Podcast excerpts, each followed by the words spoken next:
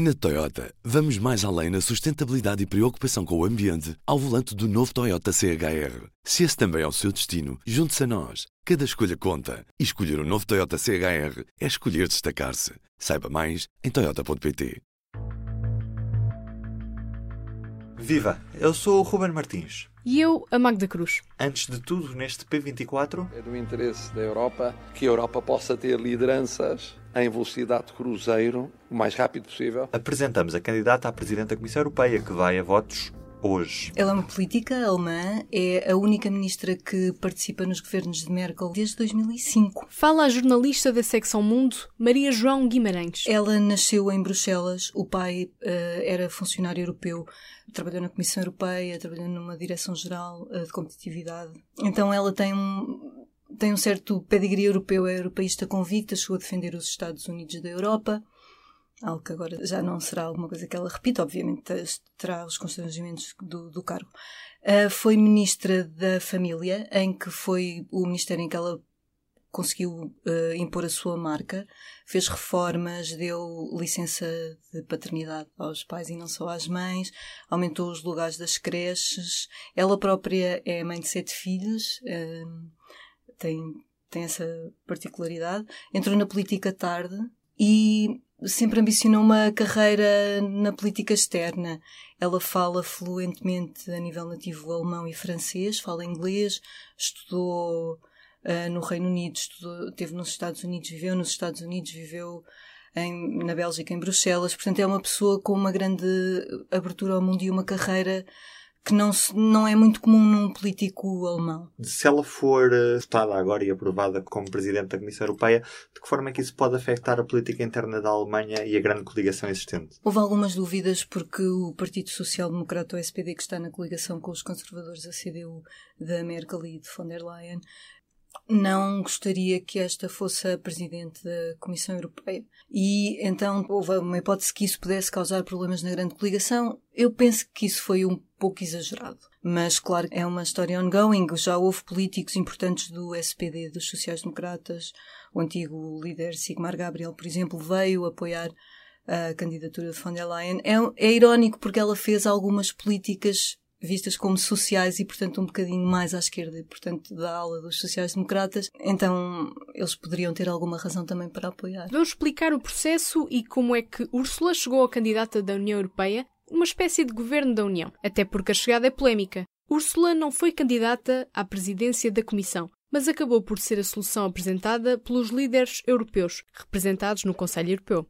Isto depois de terem sido rejeitados os nomes do socialista Franz Timmermans e do conservador Manfred Weber, ambos Spitzenkandidat, este palavrão que em alemão quer dizer candidato principal. Teoricamente, e em recomendação datada de 7 de fevereiro do ano passado, o Parlamento Europeu alertava para o facto de que está preparado para rejeitar qualquer candidato que não tenha sido designado Spitzenkandidat no período que antecedeu as eleições europeias. E adivinhe, Hoje vai ser votado o nome que não era um dos Spitzenkandidat. O próprio, ainda Presidente da Comissão, Jean-Claude Juncker, criticou o processo de seleção de onde surge Ursula. Favorável ao acolhimento dos refugiados, da liberdade de circulação, tal como expressa o Acordo de Schengen, e do investimento num exército europeu. Em relação ao funcionamento da Comissão Europeia, aquilo que guia Ursula é uma equipa equilibrada a nível do género, metade homens, metade mulheres, e ainda o reforço dos poderes do vice-presidente.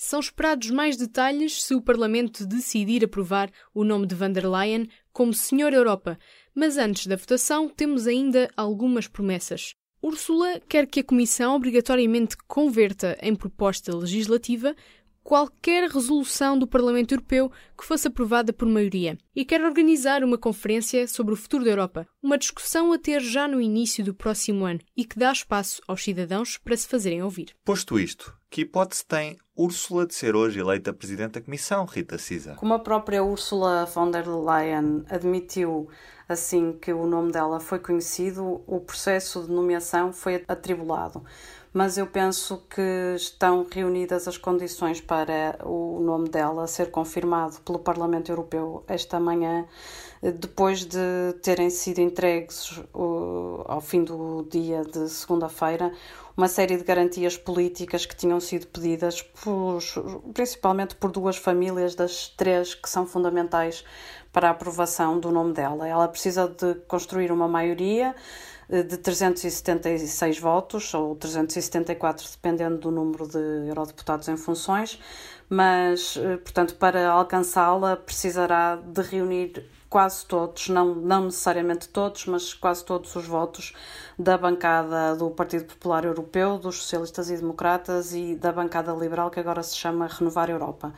Eh, terá eh, certamente o apoio do, do PPE, que é a sua família política, depois de um, um processo de negociação com as outras duas bancadas que estavam renitentes e ainda resistentes, não terá conseguido convencer a totalidade dos eurodeputados, mas eu julgo que é um número suficiente para que a aprovação dela uh, decorra eh, sem grandes sobressaltos, mas veremos, os grupos eh, vão ouvir o que ela tem para dizer ao plenário de manhã, vão reunir depois disso para tomar as suas decisões.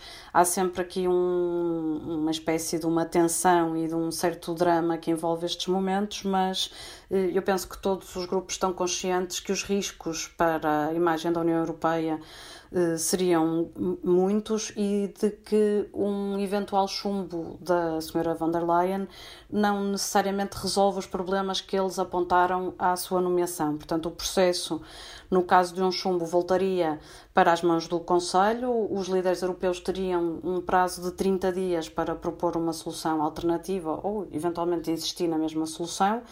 Portanto, o Parlamento Europeu e todas as instituições ficariam aqui num, fariam aqui um compasso de espera, mas que implicava, por exemplo, que não havia férias para ninguém.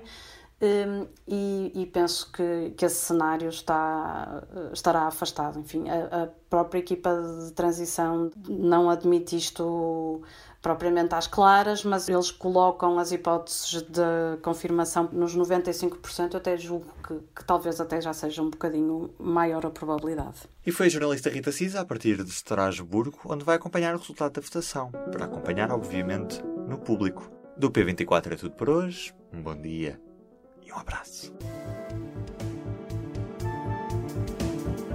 O público fica no ouvido. Este podcast foi atualizado na manhã desta terça-feira. Na Toyota, vamos mais além na sustentabilidade e preocupação com o ambiente ao volante do novo Toyota CHR. Se esse também é o seu destino, junte-se a nós. Cada escolha conta. E escolher o um novo Toyota CHR é escolher destacar-se. Saiba mais em Toyota.pt.